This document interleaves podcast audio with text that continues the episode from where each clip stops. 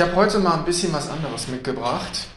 Normalerweise nehme ich ja so einen Text, eine Situation ein bisschen auseinander und ähm, heute habe ich mal nur einen Vers mitgebracht.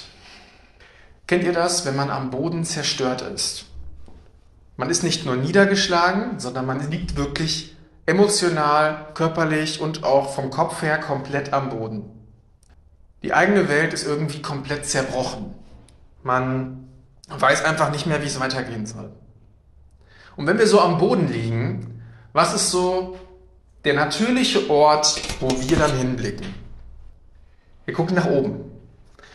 Und warum ist das eigentlich so? Ich meine, klar, man liegt am Boden, man guckt nach oben, weil man wieder hoch möchte, aber ich finde, da steckt auch ein bisschen drin, dass wir etwas erwarten von Gott, von etwas Höherem, was über unserer Situation steht, was stärker und größer ist. Und seit Jahrtausenden ist das so. Wenn wir Hilfe brauchen, dann wünschen wir uns etwas, was über den Dingen steht. Weil wir es einfach nicht alleine hinkriegen, weil wir es nicht schaffen, weil wir immer wieder ähm, an einen Punkt kommen, wo wir nicht mehr weiter wissen. Und in diesen Situationen hat Gott bei vielen Menschen gezeigt, dass er unser Helfer ist, dass er uns vom Boden wieder aufhilft. Aber woher wissen wir das eigentlich? Woher kommt diese natürliche Anlage in uns? Natürlich ist es ein bisschen der Situation geschuldet, dass wir einfach am Boden liegen. Aber ähm, ich denke, dass es auch ein Bewusstsein in uns darin wurzelt, dass wir wissen, dass es etwas gibt, das größer ist als wir. Das gab es auf allen Kontinenten, in den ganzen Kulturen. Selbst die, die überhaupt keine Bibel zur Verfügung hatten, haben es irgendwie verstanden. Da ist etwas, das ist größer als wir. Und dieses etwas nennen wir Gott, diesen jemand. Wir wissen das tief im Innern. Aber der zweite Grund, warum wir das erwarten, dass etwas Größeres da ist, dass vielleicht, vielleicht nennen wir es auch Gott, der uns hilft. Das ist, weil wir von anderen Menschen gehört haben, denen es genauso gegangen ist, die am Boden waren, wo sie uns berichten, wie Gott ihnen am Boden wieder aufgeholfen hat. Das nennen wir dann Zeugnis. Ich weiß nicht genau, welche Beziehung ihr zu dem Psalmen habt, was das für euch ist, dieses Buch der Psalme, diese Sammlung. Das ist ja ein Werk von Poesie, wo manchmal auch Prophetie und Lehre drin ist. Und eine solche Poesie möchte ich euch vorlesen, und zwar nur einen kleinen Auszug daraus, diesen einen Vers, um den es heute gehen soll. Das ist der Psalm 34, Vers 19. Nahe ist der Herr denen, die zerbrochenen Herzens sind und die zerschlagenen Geistes sind, rettet er. Nahe ist der Herr denen, die zerbrochenen Herzens sind und die zerschlagenen Geistes sind, rettet er. Wir müssen wissen, oder das ist bestimmt euch auch schon mal aufgefallen, wenn ihr die Bibel lest, dass ihr so Ausdrucksweisen hört, die so ähnlich klingen wie das jetzt. Gott war in ihm und in ihm war Gott. Dieses irgendwie, dieser komische Schachtelsatz, der so ähm, eigentlich das Gleiche meint an beiden Teilen des Satzes. Und das ist richtig typisch für eine hebräische Ausdrucksweise. Unser griechisches Denken wäre mehr so, Gott war in ihm. Aber die Hebräer, die nehmen das so von allen Seiten, wie so ein Würfel. Die gucken sich den Würfel an und sagen, ah, der hat, der hat äh, hier sechs Flächen und so weiter. Hat er sechs Flächen? Ich weiß gerade gar nicht, aber ihr wisst, was ich meine. Ähm, die würden den von allen Seiten beschreiben und nicht sagen, das ist ein Würfel. Und so ähnlich ist das hier auch. Ich habe mal die einzelnen Wörter, die im Urtext zu dieser Stelle stehen, angeguckt und habe mal die Bedeutungen von diesem Geist und diesem Herzen nachgeguckt. Und was ich mir hier notiert habe, war der Mut, die Entschlossenheit, die Absicht, der Verstand sind zerschlagen. Das heißt, es geht hier nicht nur um eine emotionale Niedergeschlagenheit, es geht auch wirklich darum, dass man mit seinem Latein am Ende ist. Man weiß wirklich nicht, wie man diese Situation lösen soll. Selbst wenn man noch so viele ähm, Begabungen und Intelligenz hat, kommt man nicht daraus. Und genau in dieser Situation, wenn diese zwei Komponenten zusammenkommen, ist Gott uns nahe und rettet uns. Das schreibt David hier als Bericht seiner Erfahrungen mit Gott. Gott ist uns nah, wenn wir zerbrochen sind, aber auch, wenn wir demütig sind. Durch die Situation, durch unsere Erfahrungen. Und das mit dem emotionalen Zerbruch ist ja relativ klar, weil man fühlt sich einfach beschissen. Es gibt eine große Verletzung vielleicht. ähm, eine große Enttäuschung. Aber diese Demut, die ist irgendwie so ein bisschen schwammig. Die kann man nicht so gut greifen, finde ich. Deswegen wollte ich mit euch mal anschauen, was ist eigentlich Demut? Und warum brauchen wir die eigentlich gegenüber Gott? Warum ist das wichtig? Kann Gott das nicht einfach alles so machen, uns da hochzuhelfen, selbst ohne unsere Demut? Einfach weil er uns lieb hat. Könnte man ja erwarten. Nee, lass uns mal das Gegenteil nehmen von Demut. Was ist das Gegenteil von Demut? Hochmut. Hochmut bedeutet, man denkt zu hoch von sich und erwartet auch, dass andere zu hoch von einem denken. Ein Beispiel für Hochmut wäre zum Beispiel Selbstüberschätzung beim Autofahren.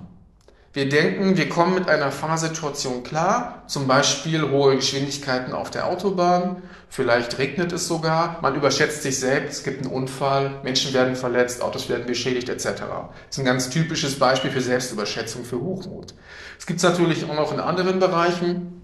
Ich zum Beispiel hatte auch schon so ein paar Situationen in meinem Leben, wo das so vorgekommen ist, zum Beispiel ähm, als ich angefangen habe, Predigen zu lernen. Damals in meinem Praktikum hatte ich mal eine Predigt, wo ich sowas von überhaupt nicht mit klargekommen bin, dass am Ende die Predigt, ich glaube, die hat nicht mal zehn Minuten gedauert, mit der Vorgabe von 20. Da hat am Ende sogar noch der, der äh, Gottesdienstleiter gesagt, der so die Moderation gemacht hat, oh, heute haben wir immer eine bisschen kürzere Predigt als sonst.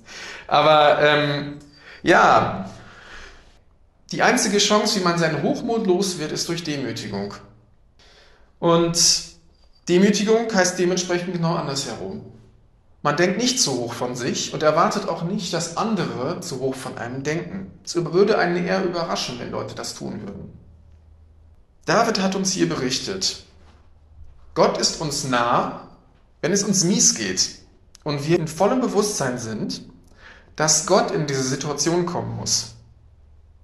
Da ist kein Gedanke mehr wie, ich schaffe das schon irgendwie alleine. Und das drehen wir jetzt nochmal um. Gott ist uns fern, wenn es uns gut geht und wir meinen, ihn nicht zu brauchen. So rum kann man es auch drehen. Und das kenne ich auch. Und das kenne ich von mir, das kenne ich auch von anderen, die sich durch eine solche Haltung von Gott entfernt haben.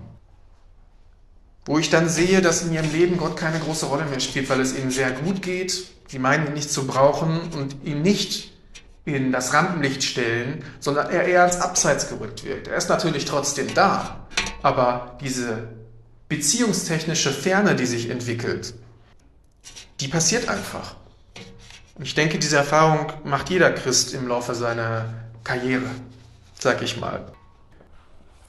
Wir haben also zwei Anwendungen für diese Stelle.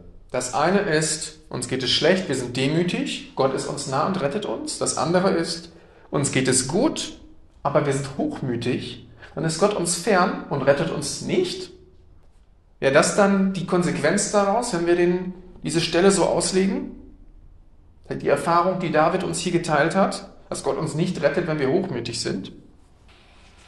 Ich möchte das mit einem kleinen Beispiel mal erklären. Das Thema ist etwas komplexer, aber ich denke, das zeigt die richtige Richtung. Wenn ein Kind die Herdplatte anfassen will, die gerade an ist, dann wird der Vater oder die Mutter dahin gehen und sagen, mach das nicht, das ist heiß. Und wenn das Kind das dann trotzdem versucht, dann wird der Vater, wenn er die Chance hat, die Hand von dem Kind festhalten und es aufhalten. Weil er weiß, wenn das Kind jetzt da drauf packt, könnten so starke Verbrennungen entstehen, dass die nie wieder geheilt werden. Aber wenn das Kind vielleicht einen Pappbecher mit heißem Tee hochheben will, der auch sehr heiß ist, dann sagt der Vater vielleicht auch oder die Mutter, das ist heiß, mach das nicht, du wirst dich verbrennen, der muss erst abkühlen. Aber wenn das Kind es dann versucht, wird es vielleicht passieren, dass der Vater sagt, nein, das soll, soll sich jetzt ruhig mal da eine leichte Verbrennung holen, damit es lernt, dass das Ding heiß ist, dass es das nicht machen soll. Und genauso wie in diesem Beispiel sind auch wir Gottes Kinder. Und ich glaube, dass es manchmal vorkommt, dass Gott uns volle Kanne vor die Wand laufen lässt, wenn er weiß, wir müssen hier etwas lernen. Weil nur so kann diese Demütigung entstehen, dass wir Demut lernen, dass wir aus unserem Hochmut, von unserem hohen Ross runtergeholt werden, um zu verstehen, wer wir sind, wer Gott ist und wem wir es zu verdanken haben, dass Situationen sich in Wohlgefallen auflösen. Aber trotzdem, genau wie der Vater das getan hat mit dem Pappbecher und der Herdplatte, wird er uns, glaube ich, vor zu großem Schaden bewahren. Jetzt wissen wir aus dem Leben von vielen Menschen, dass das manchmal nicht der Fall ist. Dazu kommen wir gleich noch. Wir müssen wissen und verstehen, dass wir Gott brauchen. Wir müssen Demut haben gegenüber ihm. Das ist so, weil in der Bibel immer wieder steht, Gott tut die Dinge zu seiner eigenen Ehre. Er will geehrt werden. Und das ist die richtige Haltung gegenüber ihm. Und das ist, was er sich auch von uns wünscht. Und wenn wir das nicht verstanden haben, dann wird er uns das beibringen, damit unser Gottesbild von ihm dem entspricht, wie er wirklich ist. Es wird keinen Zweifel mehr geben, dass Gott es war und nicht wir selbst. Das wäre echte Demut. Es gibt aber auch falsche Demut. Kennt ihr das, wenn man in der Kindheit gezwungen wurde, sich zu vertragen? Zum Beispiel in der Schule, wenn man irgendwie Streit hatte mit einem anderen Kind und dann kamen die Lehrer und haben, haben das gesehen und anstatt den Konflikt zu lösen, haben sie gesagt, ihr schüttelt euch jetzt die Hand und vertragt euch. Und man hat das dann gemacht, weil man musste, aber es war überhaupt kein Friede da. Der Konflikt war immer noch da, das wurde einfach nur kurz beruhigt. Manchmal hat sich das dann erledigt, von daher, manchmal kann das funktionieren, aber im, im Kern des Ganzen hat es oft überhaupt nicht funktioniert und ist dann später eher weiter eskaliert. Und so ähnlich machen wir das manchmal mit Gott. Wir spielen Demut vor, indem wir schöne Worte und Gesten zeigen, aber im Herzen spiegelt sich das eigentlich nicht wieder. Wir knien dann nieder und sagen, ich bin so klein und du so groß, aber es ist eigentlich gespielt, es ist fake. Und ich glaube, das kann sich manchmal auch einschleichen. Echte Demut muss vom Herzen kommen. Es ist eine tiefe Überzeugung. Demut ist ja nicht nur ein christliches Thema, das ist ja auch in anderen Religionen und Philosophien und, und Lehren kommt das vor, aber es gibt im Christentum eine Besonderheit bei dem Thema. Christliche Demut hat kein Selbstwertproblem. Ich habe mal ein Zitat mitgebracht, das ich letztens zufällig gehört habe. Reifung im christlichen Glauben heißt mehr Demut bei steigendem Selbstwert. Und das ist ein Kernpunkt bei diesem Thema, weil wir dadurch, dass wir verstehen, wer Gott ist und wer wir sind, demütig werden, aber wir sind auch gleichzeitig von allem Leistungsdruck befreit, als Kind Gottes, als dem alles vergeben ist der nichts leisten muss, damit Gott ihn liebt. Und dadurch entsteht dieser, dieses Selbstwertgefühl. Wir wissen, wir sind wertvoll, wir wissen, wir sind geliebt, aber gleichzeitig macht uns auch unsere Beziehung zu Gott demütig, weil wir mit ihm Kontakt haben, mit dem Schöpfer des Universums. Lass uns mal kurz ein Zwischenfazit ziehen. Gott ist uns nah, wenn es uns schlecht geht. Aber unser Hochmut kann ihn wieder wegschieben. Echte, nicht vorgespielte Demut ist es, die Gott noch näher an unser Herz bringt. Was heißt das eigentlich, dass Gott sich uns naht, wenn der David das hier schreibt? Er hat nicht genau geschrieben, ähm, wie er das gemerkt hat. Er hat natürlich von manchen Sachen berichtet, aber Fakt ist, Gott hat Wege gefunden, sich ihm zu offenbaren. Er hat Wege gefunden zu seinem Herzen. Und so kennt Gott auch Wege zu unseren Herzen. Und ich glaube, die sind sehr individuell. Bei manchen ist es so, bei manchen anders. Manchmal ist es aber auch so, wir haben Demut, wir sind am Boden und Gott scheint uns trotzdem fern zu sein. Wir nehmen ihn nicht wahr, obwohl er den Weg zu unserem Herzen kennt. Ich habe mich da, als ich an dieser Stelle bei der Vorbereitung war, an Dietmars Erzählung erinnert, in, dem, äh, in unserem Hauskreis, der erzählt hat, wie er eine Zeit lang Gottes Nähe überhaupt nicht mehr wahrgenommen hat. Und er nicht verstanden hat, warum. Und das Ergebnis von dem Ganzen war, dass er irgendwann verstanden hat, welchen Wert die Nähe Gottes in seinem Leben hat. Und deswegen diese Zeit wichtig für ihn war. Das kann natürlich nur ein Grund sein, warum sowas passiert. Ich persönlich habe nicht viel Erfahrung damit. Ich hatte so eine Phase noch nicht. Abgesehen davon, dass ich natürlich schon erlebt habe, dass wegen meinem Hochmut Gott fern war, weil ich andere Sachen in meinem Leben für wichtig erachtet habe und nicht ihn. Aber dass Gottes Nähe überhaupt nicht spürbar war, ohne ersichtlichen Grund, das habe ich noch nicht in meinem Leben erlebt. Was ich aber verstanden habe, ist, wenn wir uns ein Gewitter vorstellen, ein windstilles Gewitter, was überall donnert ist und blitzt ist und der Himmel ist dunkel, dann gibt es zwischendurch mal so einen ganz leichten Windhauch. Und so spricht Gott manchmal in unser Leben. Wir können abgelenkt sein von den ganzen Blitzen und den dunklen Wolken und dem Donner und nehmen dann den Windhauch nicht wahr, der uns ganz manchmal ganz leicht um unsere Ohren weht. Und wenn wir uns nicht darauf konzentrieren, das zu erkennen und Gottes Stimme hören zu lernen, dann nehmen wir das nicht wahr. Man denkt dann, da kommt nichts, aber in Wirklichkeit hat man nicht versucht, genau hinzuhören.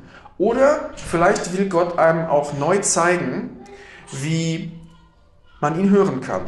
Vielleicht auch auf eine ganz neue Art, wie man es noch nicht in seinem Leben erlebt hat. Eine andere Art der Offenbarung, ein neuer Weg von ihm zu unserem Herzen.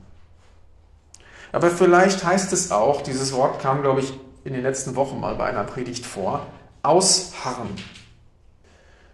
Das ist keine Passivität, das ist ein aktives Warten auf eine Bewegung Gottes. Und das ist manchmal auch dran. Das mögen wir nicht, weil wir leben in der schnelllebigen Zeit und wir wollen immer alles sofort haben. Aber manchmal ist es für uns einfach dran zu warten auf Gottes Bewegung in unserem Leben. Der hat uns nicht vergessen, der ist auch nicht untätig, aber er weiß genau, wann der richtige Zeitpunkt für eine Bewegung ist. Aber David hat ja nicht nur von der Nähe Gottes geschrieben, er hat auch von unserer Rettung geschrieben. Das hatte ich ja eben schon kurz angeschnitten. Wir kennen viele Situationen, wo Menschen keine Rettung in ihrer Situation erlebt haben. Aber doch berichtet David immer wieder, der Gerechte wird gerettet. Und wir sind ja gerecht durch Jesus. Und er rettet auch immer. In jeder Situation? Nein. Aber letztendlich rettet er uns immer. Deswegen ist dieses Wort trotzdem wahr. Menschen werden krank, sie sterben, schlimme Dinge passieren. Ich denke auch an verfolgte Christen, vielleicht Missionare, die für ihren Glauben sterben müssen aber letztendlich rettet er trotzdem immer. Das ist der größte Trost, den wir für all den Mist, der in dieser Welt passiert, haben. Und wir haben ein Versprechen, denn wir wissen, dass der Schmerz, den wir in diesem Leben ertragen müssen, nur ein Tropfen sein wird, der in ein Wüstenmeer fällt und dort sofort verpufft. Weil im Vergleich mit der Ewigkeit ist allen Schmerz, den wir hier erleben, wirklich fast gar nicht zu beachten. Man braucht ihm gar keine Aufmerksamkeit schenken. Das ist für uns natürlich in den Situationen meistens nicht hilfreich, weil es fühlt sich einfach gerade total beschissen an. Aber es ist doch eine Hoffnung, die wir haben und ein Ziel, auf das wir hinblicken können und was, finde ich, Situationen relativieren kann. Wenn uns zum Beispiel irgendwas diagnostiziert wird oder irgendjemand von uns geht oder sonst irgendetwas passiert wo wir vielleicht nur tatenlos daneben stehen können. Wir können das Gott vor die Füße legen, aber er sagt dann nein. Das muss jetzt passieren. Aus Gründen, die wir vielleicht später verstehen, vielleicht auch nie, vielleicht auch erst im Himmel. Beziehungsweise letztendlich dann im Himmel. Vielleicht ist es aber auch dann gar nicht mehr relevant für uns, weil warum wollen wir uns an die ganzen schmerzhaften Sachen erinnern? Das werden wir dann sehen. Unser Weg muss hier irgendwann enden. Und das heißt zwangsläufig, es wird nicht jede Situation gut ausgehen. Aber wir haben trotzdem einen Trost. Gott ist uns nah, wenn wir am Boden liegen und wir im Herzen verstanden haben, dass er Gott ist und wir Menschen sind. Dass wir ihn brauchen. Gott rettet uns. Er tat dies schon Milliarden Male für Menschen und er wird es auch immer wieder tun. Es gibt einen Ausweg für jede Situation weil Gott immer das letzte Wort spricht. Und besonders wenn du keinen Ausweg mehr siehst, ist er dir nah. Er ist nur so unscheinbar manchmal, dass wir ihn überhören, übersehen oder nicht merken, wie seine Hand die ganze Zeit auf unserer Schulter ruht, während er auf uns acht gibt. Und eine kleine Randnotiz für alle, die das jetzt hören und gerade nicht am Boden liegen. Am Boden zu sein ist keine Voraussetzung für Gottes Nähe. Er naht sich zwar uns, wenn wir am Boden liegen, Doch wer gerade steht, der kann sich auch in Dankbarkeit und Demut Gott nahen. Und das lohnt sich immer. Nahe ist der Herr denen, die zerbrochenen Herzens sind und die zerschlagenen Geistes sind, rettet er.